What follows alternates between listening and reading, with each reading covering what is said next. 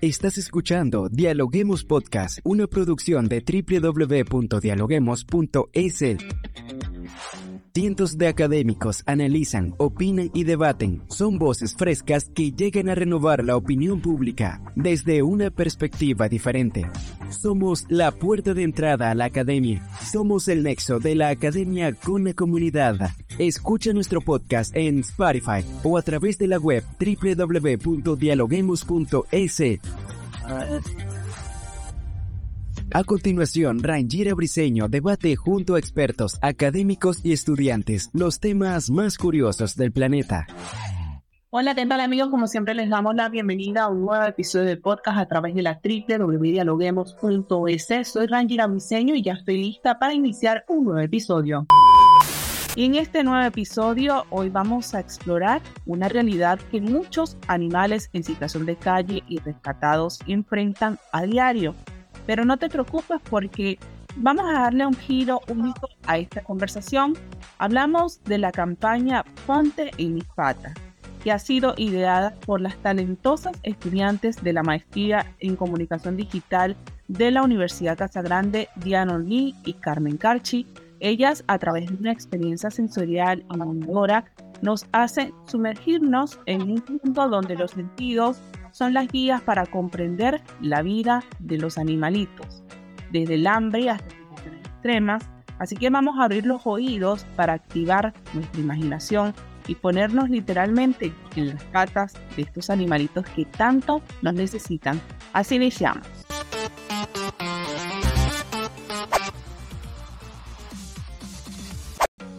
Y para ello damos la bienvenida a Diana y a Carmen. Como les comentaba, ellas son estudiantes de la maestría en comunicación digital de la Universidad Casa Grande y están con nosotras el día de hoy en este podcast. ¿Cómo están? Bienvenidas. Gracias. Gracias, ha sido eh, un placer poder estar aquí compartiendo en este espacio tan ameno. Así es, como lo decía en la intro, un tema súper interesante como es el de los animalitos y súper sensible, ¿no? Quisiéramos que, para colocar en contexto a nuestra audiencia, que nos comente qué las inspiró a emprender esta campaña Ponte mis patas y qué resultados esperan lograr hasta ahora. Bueno, este, justamente esta, eh, esta realidad de ver en, las calles, en el diario vivir, justamente si nos, si nos ponemos a analizar, ¿no? Este, vemos animales, a gatos, a perros, justamente en, en las calles abandonados. Entonces, justamente eh, la idea de de tratar de mostrar o de compartir justamente que esa es una realidad en la que están sufriendo estos animales es lo que nos lleva a realizar este proyecto junto con Diana. Además, no justamente de presentar una propuesta una, de, de alguna forma innovadora para poder llegar a más personas, que esa es un poco también la idea. Y, sobre todo que este proyecto no solamente se quede en papel, sino justamente ponerlo en marcha y visibilizarlo, en este caso con el apoyo justamente de la universidad y no hubiésemos podido sin el apoyo también de, de la Fundación Refugio Pana, que está a cargo de, de Katiuska Delgado. De hecho, nosotras siempre estuvimos ancladas mucho al tema social y cuando pensamos en hacer una campaña de concientización animal, primero pues que nos basamos previamente en una investigación, hicimos una, una reunión con diferentes personas de diferentes edades y ahí resultó pues que ya estaban como un poquito cansados de ver la típica información que se puede difundir en redes sociales con el maltrato animal como tal, con imágenes muy duras. Entonces apelamos a que sea sensible, pero que tampoco deje de llamar la atención. De ahí que surgió la idea de hacer algo sensorial, en donde ellos puedan ponerse en las patas de estos animalitos de la calle y creamos tres audios que son de situaciones de frío, de hambre y de dolor con un atropellamiento. Pero más allá de eso, también buscamos sensibilizar a las personas eh, y llegar al punto de que digan, yo también puedo ser parte de esto, yo también quiero hacer algo por ellos, entonces puedo donar o puedo participar de alguna forma. Eh, de tal manera pues que hemos visto ya resultados en el corto tiempo de la campaña que llevan apenas un poco más de dos semanas. Claro, hablaste de algo muy interesante, hiciste mención, te me adelantaste la pregunta, la parte sensorial, ¿no? Que es algo que nos llama la atención del proyecto. En la práctica, ¿cómo lo han ejecutado ustedes? Si nos pueden dar algún ejemplo de cómo lo han llevado a las personas, para describir un poco. El primer lanzamiento fue a través de Instagram, el Instagram de la Fundación Refugio Pan. Ahí se creó primero una campaña de expectativa, eh, introduciendo a las personas un poco lo que se venía. Luego lanzamos un audio que básicamente solamente dice usa tus audífonos y cierra los ojos. La idea es que cierren los ojos, no vean absolutamente nada y se imaginen la situación que están escuchando en ese momento. Por ejemplo, el caso de un perro en la calle, de un perro de la calle que juega en el parque con niños y de repente empieza a llover la mamá le dice a los niños, por favor entren a la casa y el perro se queda solo. Y esa es una realidad que se vive a diario. Entonces los perros también tienen sentimientos, también sufren, como bien lo dicen los, los estudios. Entonces, con escuchar esa situación y poner la imaginación a volar, por así decirlo, ya las personas empiezan a ser empáticas. Y eso es lo que se buscaba. Primero en redes sociales y el día de hoy, este miércoles 31 de mayo, hicimos el lanzamiento oficial ya con la comunidad, en este caso eh, estudiantes de la Universidad Casa Grande, también llegó público en general, medios de comunicación que ya vivieron esta experiencia dentro de un auditorio con los ojos vendados y efectivamente sintieron esta, este tema de, empatía y por ahí también hubo algunas lágrimas de, del por, sentir quizás de, alguna manera ese dolor, ese frío, esa situación penosa que pasan los alumnos. No, y además, y además de lo que ha dicho Diana, también quiero complementar, este, nosotros creo que los humanos aprendemos un poco también a veces poniéndonos o, o, al menos imaginándonos este, ponernos en los pies de los demás. En este caso es en las patas de los animales, como Diana ha mencionado, en diferentes situaciones que, que pasan y que para nosotros o para los humanos es a veces como que no pasa nada, al final es un animal que, puede sentir, pero no, ellos sienten. Eh, Diana y, Carmen, en los últimos eh, meses hemos visto en redes sociales, en ciudades grandes, por ejemplo, como Quito y Guayaquil, algunos videos que circulan de animales que son maltratados y algunas respuestas que se ha tenido por parte de protección de, protección animal, ¿no? ¿Ustedes creen que este tipo de, videos, de alguna manera, aparte del trabajo que ustedes están haciendo, sensibilice a, la comunidad? ¿Qué impacto puede tener en la sociedad? Contribuir a generar conciencia con acciones concretas, como por ejemplo con el trabajo que ustedes están realizando? Este, creemos que sí, este, efectivamente contribuyen a, esto que nosotros también estamos llamando, pero como Diana mencionaba, este, nosotros queremos hacer, sí, eh, mostrar esta realidad, con estos videos que se vuelven de hecho muy virales y gracias a eso a veces las autoridades también toman acciones. Pero la, justamente la idea es este, no, sí mostrar esta realidad, pero a través, en este caso, de la experiencia sensorial. Entonces, esos videos que se vuelven mediáticos en las redes sociales, sí, sirven y está, y está bien porque es parte de la realidad, o sea, no se puede tapar esa realidad, sino que nosotros también a, nuestra manera de contribuir es justamente con, la experiencia sensorial. Y por ejemplo, ustedes en este trabajo, en esta investigación que hicieron, porque previo a la aplicación imaginamos que realizaron una investigación, ¿tienen cifras, datos de cuántos animalitos maltratados hay? En este caso existen en Guayaquil, que es la ciudad, la ciudad donde ustedes están. Sí, en Guayaquil se estima que existen aproximadamente 500.000 perros abandonados que en realidad es una situación alarmante si se pone a pensar de que solamente se trata de una ciudad del país. Eh, las, las, cifras a nivel, a nivel mundial, hay una organización eh, que se encarga justamente del tema de, vida de animales eh, domésticos y señalaba de que en el mundo hay 900 millones de mascotas. pero de ellos de los 900 millones, 700 millones deambulan en la, calle. Entonces estamos tocando un tema que no es aislado y que incluso forma parte de una realidad local.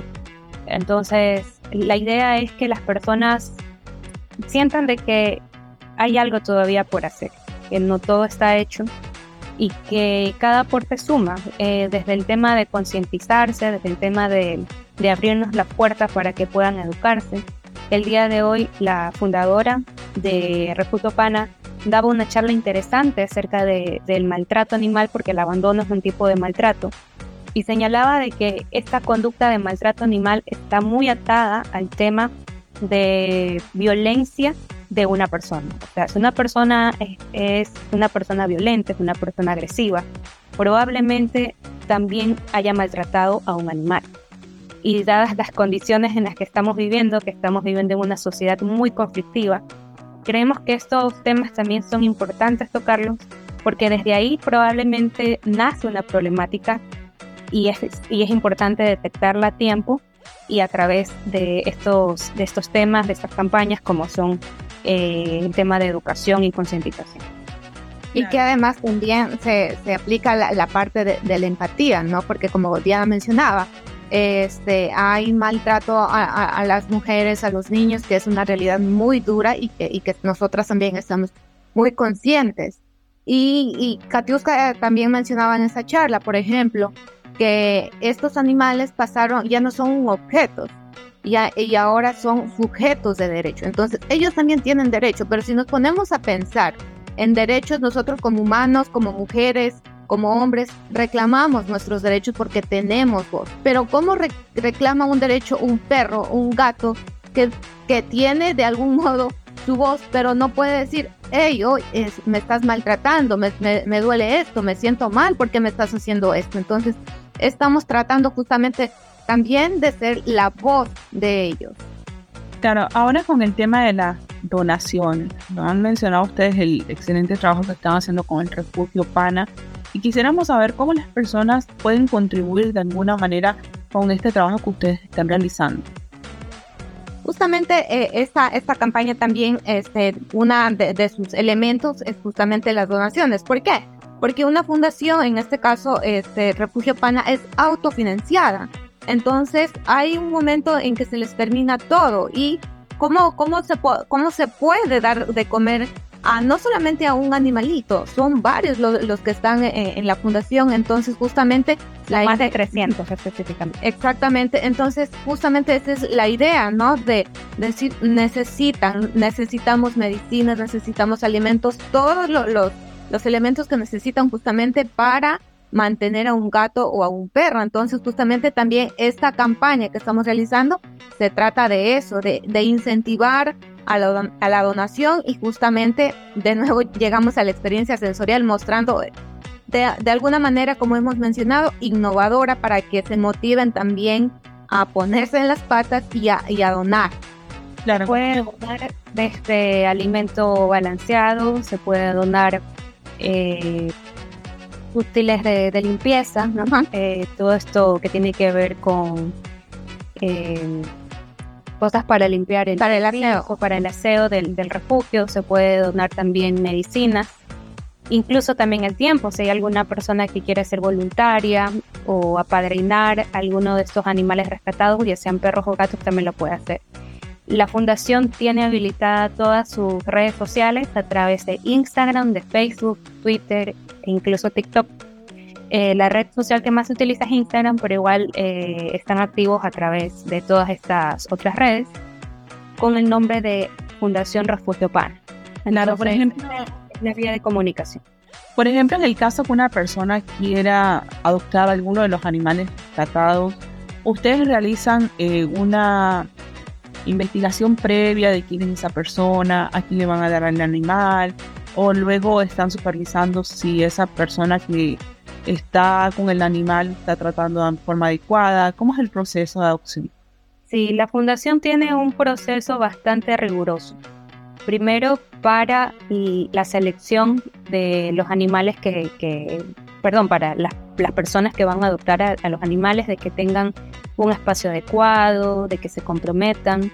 Tengo entendido que incluso hasta firman como una carta de, compromiso y luego se le va haciendo un seguimiento durante semanas, durante meses, se les va haciendo visitas, se les escribe, se les llama para ver cómo están, si están en óptimas condiciones. Incluso han habido muchos casos de, perros adoptados que han sido retirados de, sus nuevos hogares porque no han estado cumpliendo con el compromiso del buen cuidado. Entonces, eh, no solamente es un tema de que, bueno, nos adoptaron una mascota, entonces ya tenemos uno menos, no.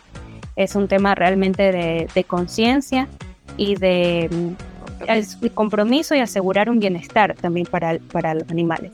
Claro, hay muchas mascotas que han tenido sus nuevos hogares, pero otras pues han vuelto al refugio precisamente porque no ha habido ese tema de corresponsabilidad de parte del nuevo dueño. Ahora, si una persona ve que están maltratando a algún animal y quiere denunciar o quiere hacerles llegar el mensaje, ¿a qué línea de comunicación o email pueden escribir? Sí, aparte de todas estas redes sociales, eh, como les decía, Fundación Refugio Pana, también tienen una línea eh, celular que es el 096 25 71 105, al cual pueden escribir para cualquier caso que conozcan de maltrato, eh, se puede hacer alguna derivación eh, o la atención necesaria de acuerdo al caso específico. Este, justamente en, esta parte también nosotros vamos a, ya en los próximos posteos, por eso es importante también que sigan la, cuenta de, de Instagram de, la fundación porque en el transcurso de los próximos días también vamos a ir publicando justamente esa información porque muy bien dicen a dónde denuncio, cómo llamo, cómo ayudo. Entonces vamos a ir haciendo publicaciones también informativas acerca de esa información. Claro, imaginamos que forma parte del plan o estrategia de comunicación que lleva adelante esta campaña tan fabulosa que nos están comentando el día de hoy, que como bien ustedes dicen, eh, a través de esta experiencia sensorial, de alguna manera sensibiliza a las personas a estar en las patitas de esos animalitos que tanto nos hacen compañía. Ya para ir finalizando, dos preguntas. Primero, ¿cuáles son los planes futuros para Ponte mis patas? y cómo esperan expandir el alcance de esta importante campaña. Y segundo, ¿qué consejos harían ustedes a nuestros escuchas que deseen iniciar sus propias iniciativas para generar conciencia sobre los problemas sociales, por ejemplo, como el abandono animal? En cuanto, en cuanto a los proyectos que hay con la fundación, pues va a continuar el tema de concientización, eh, más allá de, lo que dura la campaña, que está prevista para un mes. La idea es que las personas puedan seguirse involucrando en el cuidado o en el respeto hacia, los animales, hacia los seres vivos. Y también se va a ir promoviendo la donación a través de una campaña de alcancías ubicadas estratégicamente en locales comerciales aliados y ahí las personas pues van a poder hacer un aporte económico, aparte de los otros de las otras donaciones que puedan realizar a través de sus canales de redes sociales. Entonces, eso sin dejar de, de mencionar que todo esto pues es parte de una campaña digital que se ha trasladado también pues a la parte de medios tradicionales, pero siempre con un contenido también informativo, un contenido que sensibilice, un, un contenido que eduque todo esto va atado pues, para poder hacer algo, así sea llegar a, unas cuantas personas, pero que este mensaje sea potente y concreto. No, muy importante lo que nos comentan, eh, de verdad nos sensibiliza todo este trabajo que ustedes están realizando a través de esta hermosa campaña que realizan ustedes como parte de la maestría que llevan adelante en la Universidad Casa Grande, que como bien lo comentaste, no solamente ha quedado allí en la universidad, sino que ha traspasado fronteras, porque también ha ido a los medios tradicionales, ha llegado a las demás personas eh, a través de las redes sociales. Así que podemos ver cómo ustedes han logrado con esta campaña un cambio significativo en nuestra sociedad. Así que queremos agradecerles por estar con nosotros el día de hoy. Muchas gracias. Gracias, gracias a ustedes por el espacio. Y si tienen alguna idea, pues pónganlo en práctica, estoy segura de que las personas que nos escuchan también tienen ideas que pueden aportar a la sociedad. Entonces, solamente está de, hablarlo, dialogarlo, eh, proponerlo y, seguramente más personas van a poder sumarse a estas iniciativas que, que surgen de cada uno. Gracias por escucharnos. No se olviden de seguirnos en nuestras redes sociales, Facebook, Twitter e Instagram como Dialoguemos Info y visitar nuestra página web dialoguemos.es. Soy Rangira Briseño y seguimos dialogando en podcast. Esto fue Dialoguemos Podcast. Escucha todos los programas de Dialoguemos Podcast en www.dialoguemos.es. Suscríbete para no perderte ningún episodio. Estamos en Spotify. Sigue escuchando Dialoguemos Podcast, el nexo entre la academia y la comunidad.